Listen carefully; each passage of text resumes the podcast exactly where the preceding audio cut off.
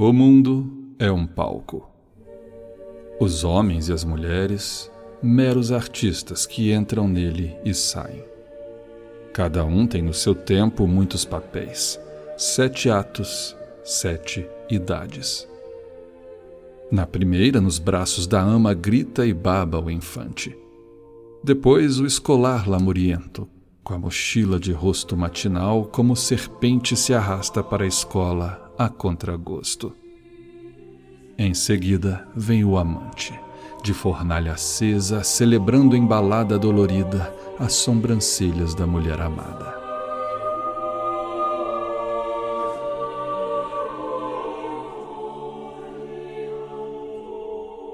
A seguir, estadeia-se o soldado cheio de juras feitas sem propósito, com barba de leopardo, muito zeloso nos pontos de honra, a questionar sem causa, que a falaz glória busca, até mesmo na boca dos canhões.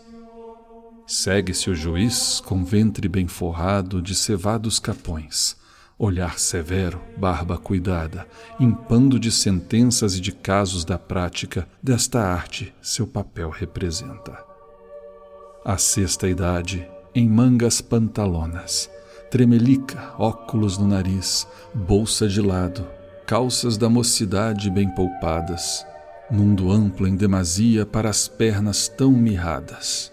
A voz viril e forte que ao falsete infantil voltou de novo, cheia e sopra ao cantar.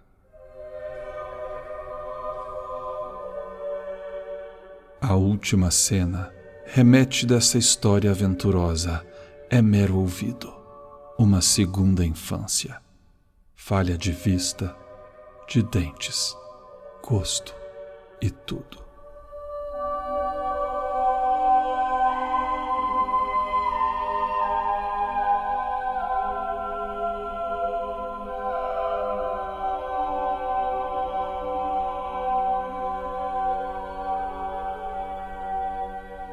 Senhoras e senhores, eu sou o Christian Gurtner e esse é o podcast Escriba Café.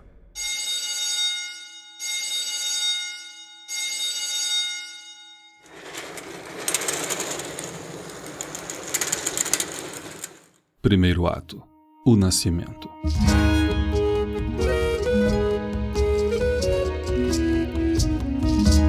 Na Inglaterra, numa cidade chamada Stratford-upon-Avon, vivia um homem de nome John Shakespeare. Ele era um mercador que tinha negócios em agricultura, marcenaria, comércio e até empréstimo de dinheiro, o que era proibido a cristãos da época. Entre altos e baixos de sua vida financeira, se casou com Mary Arden, filha de um senhorio aristocrata. Tiveram oito filhos, dentre eles William que em 26 de abril de 1564 foi batizado, datando assim seu nascimento provavelmente três dias antes. Não há nenhum registro da vida escolar de William, mas pressupõe-se que ele frequentou a escola local da pequena cidade de Stratford-upon-Avon, onde estudou gramática, latim e os clássicos.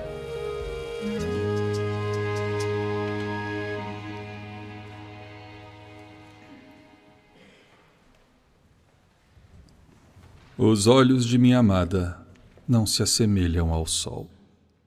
Seus lábios são menos rubros que o coral. Se a neve é branca, seus seios são pardos. Se os cabelos são de ouro, negros fios cobrem-lhe a cabeça. Já vi rosas adamascadas, vermelhas e brancas, mas jamais vi essas cores em seu rosto. E alguns perfumes me dão mais prazer do que o hálito da minha amada. Amo-a quando ela fala, embora eu bem saiba que a música tenha um som muito mais agradável. Confesso nunca ter visto uma deusa andar, mas, minha amada, quando caminha, pisa no chão. E assim, eu juro, minha amada é tão rara que torna falsa toda e qualquer comparação. Segundo ato: O casamento.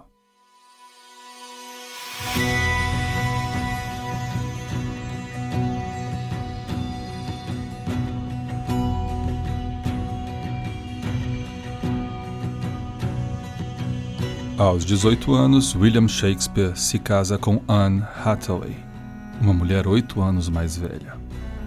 O casamento foi arranjado provavelmente por causa da gravidez de Anne, que após sete meses deu à luz a Susana.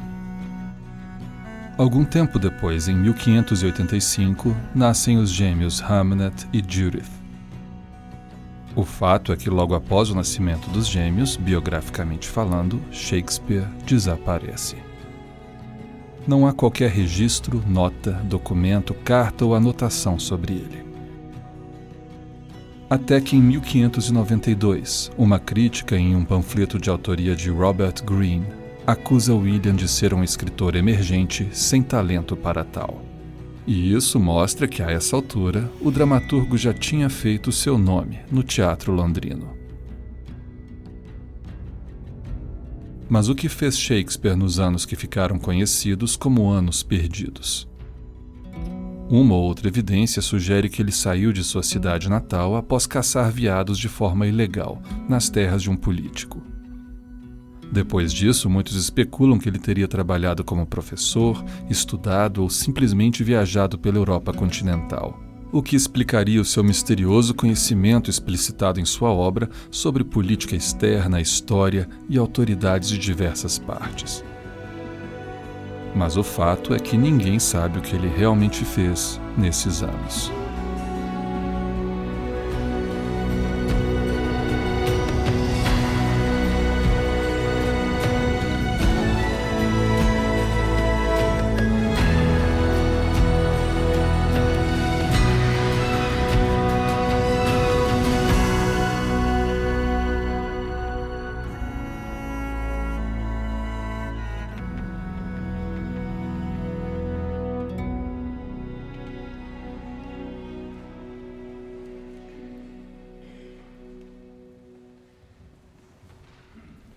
Ser ou não ser?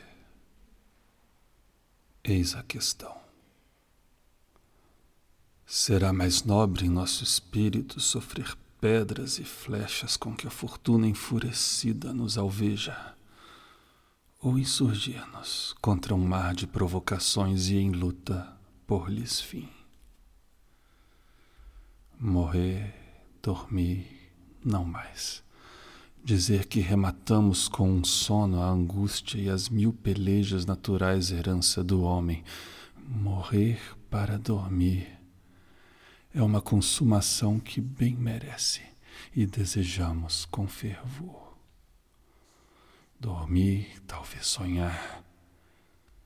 Eis onde surge o obstáculo, pois quando livres do tumulto da existência, no repouso da morte, o sonho que tenhamos deve fazer-nos hesitar. Eis a suspeita que impõe tão longa vida aos nossos infortúnios. Quem sofreria os relhos e a irrisão do mundo, o agravo do opressor, a afronta do orgulhoso, toda a lancinação do mal prezado amor, a insolência oficial? As dilações da lei, os doestos que dos nulos têm de suportar o mérito paciente. Quem o sofreria quando alcançasse a mais perfeita quitação com a ponta de um punhal? Quem levaria fardos gemendo e suando sob a vida fatigante, se o receio de alguma coisa após a morte essa região desconhecida, cujas raias jamais viajante algum atravessou de volta, não nos pusesse a voar para outros não sabidos. O pensamento assim nos acovarda, e assim é que se cobre a tez normal da decisão, com o tom pálido e enfermo da melancolia.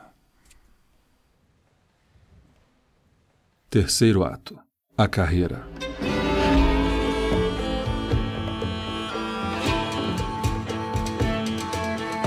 1592, William Shakespeare já tinha escrito várias peças e começava a trabalhar também como ator. A essa altura já tinha produzido as peças Os Dois Cavalheiros de Verona, A Comédia dos Erros, Titos Andrônicos e as peças históricas Henrique VI e Ricardo III.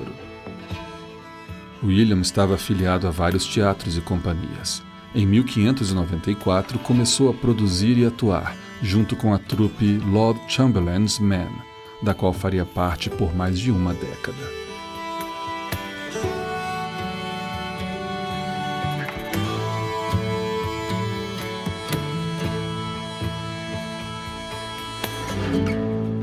Em 1595, morre o único filho homem de Shakespeare, Hamlet, que muitos historiadores defendem ter se chamado Hamlet, porém tendo o nome grafado de forma errada, o que não era incomum na época.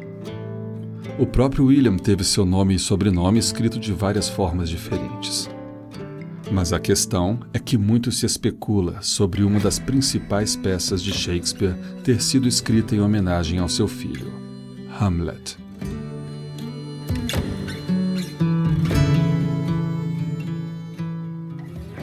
Foi nessa época também que Shakespeare escreveu várias outras de suas famosas peças, como Romeu e Julieta, Sonho de uma Noite de Verão, Macbeth e Rei Lear. Boa parte dessas peças foram montadas no teatro que o grupo Lord Chamberlain's Men ergueu, o Globe Theatre, que seria um enorme sucesso em Londres por vários anos. Shakespeare tinha ficado próspero com suas peças e possuía 12% e meio do Globe. Além disso, havia comprado a New Place, uma das maiores casas de sua cidade natal, e investido em terras, evidenciando o sucesso do autor.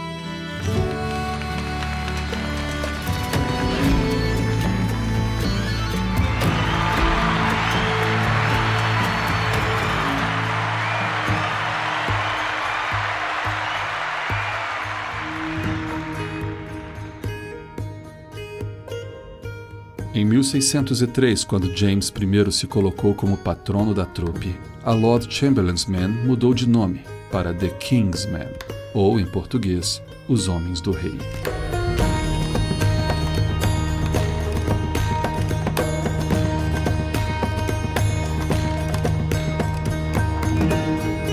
Além de peças, romances e poemas também foram escritos pelo bardo. Em 1609 é publicada uma coletânea com os 154 sonetos de Shakespeare, que muitos estudiosos afirmam provavelmente terem sido publicados sem o consentimento do autor, que os tinha escrito para o seu círculo mais íntimo. Com todos esses empreendimentos, William Shakespeare passa pouco tempo com a família, passando mais tempo em Londres e retornando esporadicamente para sua cidade natal.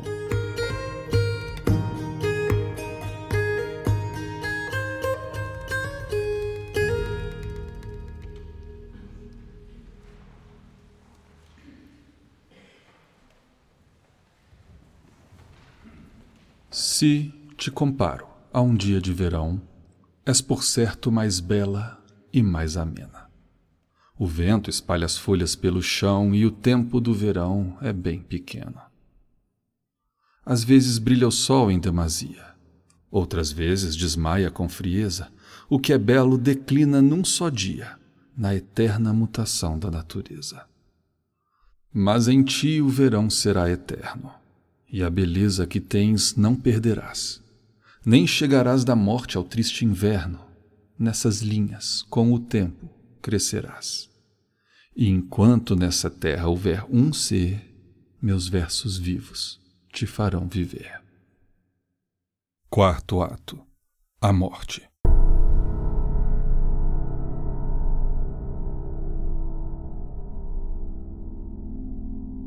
Pouco depois de escrever a peça Os Dois Nobres Parentes, em colaboração com John Fletcher, e que provavelmente foi sua última peça, William Shakespeare morre.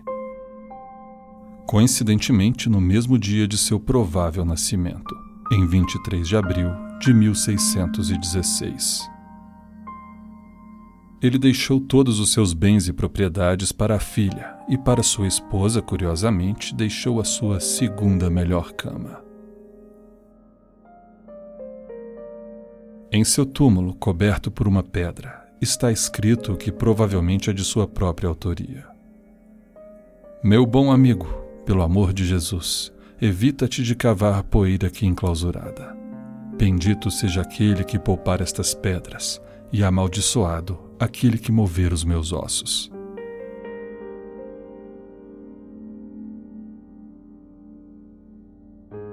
Sete anos depois, uma coletânea com a sua obra foi publicada, sendo considerada a mais completa e que foi compilada pelos seus amigos John Hemming e Henry Condell. E as peças do bardo continuaram sendo apresentadas.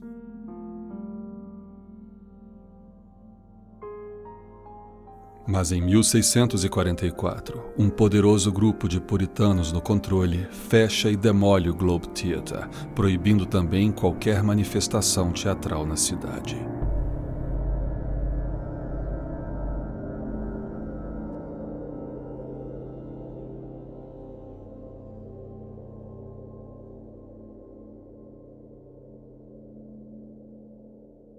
No entanto, a obra de Shakespeare se tornaria imortal.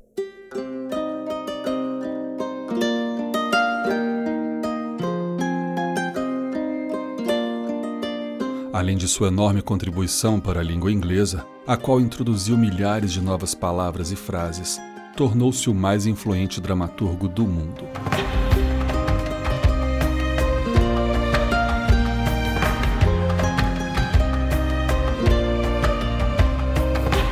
Sua obra foi traduzida para quase todos os idiomas. Suas peças foram montadas e apresentadas por séculos, por todo o planeta até hoje, nos palcos, TV e cinema.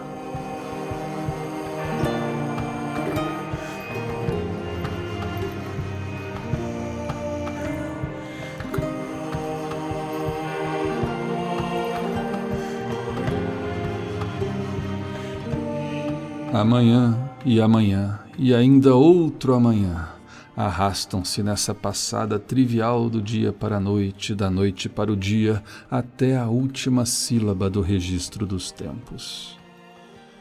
E todos os nossos ontens não fizeram mais que iluminar para os tolos o caminho que leva ao pó da morte. Apaga-te, apaga-te, chama breve. A vida é apenas uma sombra ambulante, um pobre palhaço que por uma hora se espavona e se agita no palco sem que depois seja ouvido. É uma história contada por idiotas, cheia de fúria e muito barulho, que nada significa.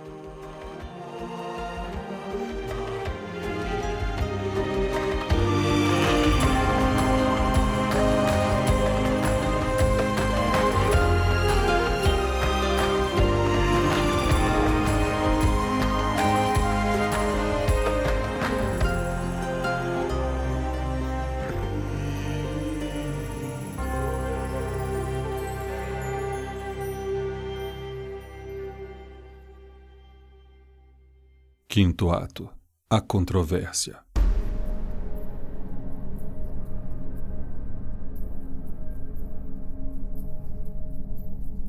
Há, porém, uma pergunta que não se cala: quem realmente foi William Shakespeare? Tudo o que sabemos de mais concreto é que um homem chamado William Shakespeare nasceu em Stratford-upon-Avon em 1564. Se casou e teve filhos nessa mesma cidade. Sabemos que um homem com esse mesmo nome foi para Londres e se tornou um ator, e que esse mesmo nome assinou sonetos, romances e algumas das mais belas peças teatrais já escritas. Sabemos também que o seu nome aparece num obscuro caso judicial e também que essa pessoa voltou para sua cidade natal, fez um testamento e morreu em 1616.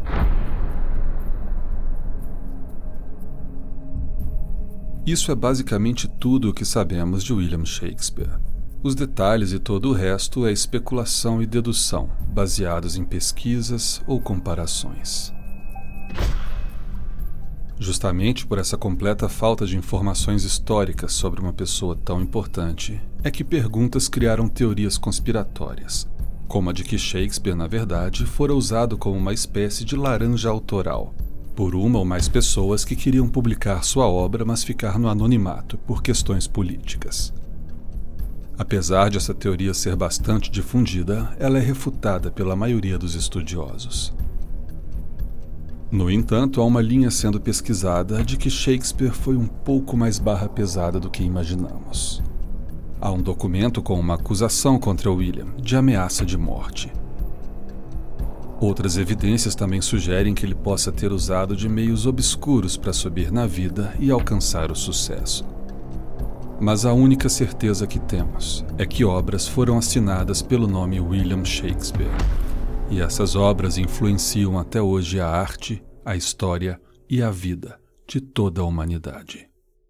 Seja ele quem for, conquistou o que muito poucos conseguem: a eternidade.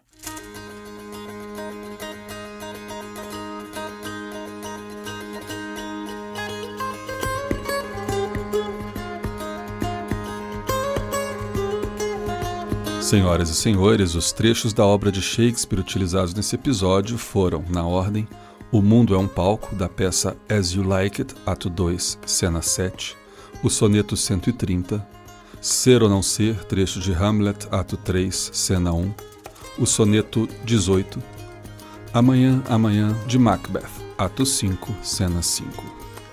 Sigam o Escriba Café no Instagram. É só buscar por Escriba Café tudo junto e ter acesso a mais conteúdo, novidades e o dia a dia do Escriba.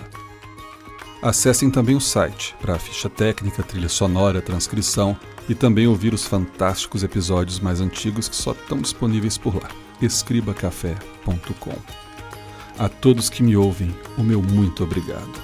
Boa noite, boa noite, boa noite. Toda despedida é dor Tão doce, todavia, que eu te diria boa noite até que amanhecesse o dia.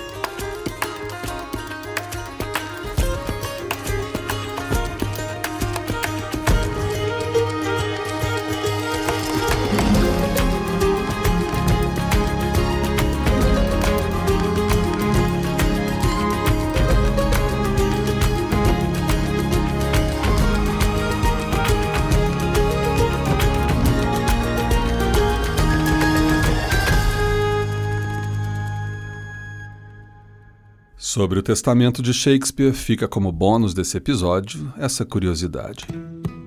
Ele deixou sua segunda melhor cama para a esposa. Pode parecer estranho, mas na verdade camas eram móveis extremamente caros na época, e as pessoas usavam esse tipo de coisa para se exibirem. Assim, a melhor cama provavelmente ficava numa parte da casa onde era vista pelas visitas e também usada pelas mesmas, como forma de a família mostrar que era próspera. Assim, a segunda melhor cama era a que o casal usava de fato. E mesmo com essa modesta herança, pela lei inglesa da época, a viúva tinha direito a um terço da fortuna, independente do que estava escrito no testamento. Porém, uma coisa realmente anormal. Na época, era comum os maridos aproveitarem o testamento para explicitar algum carinho para as esposas, o que não aconteceu no testamento de Shakespeare. O porquê é provável que jamais saibamos.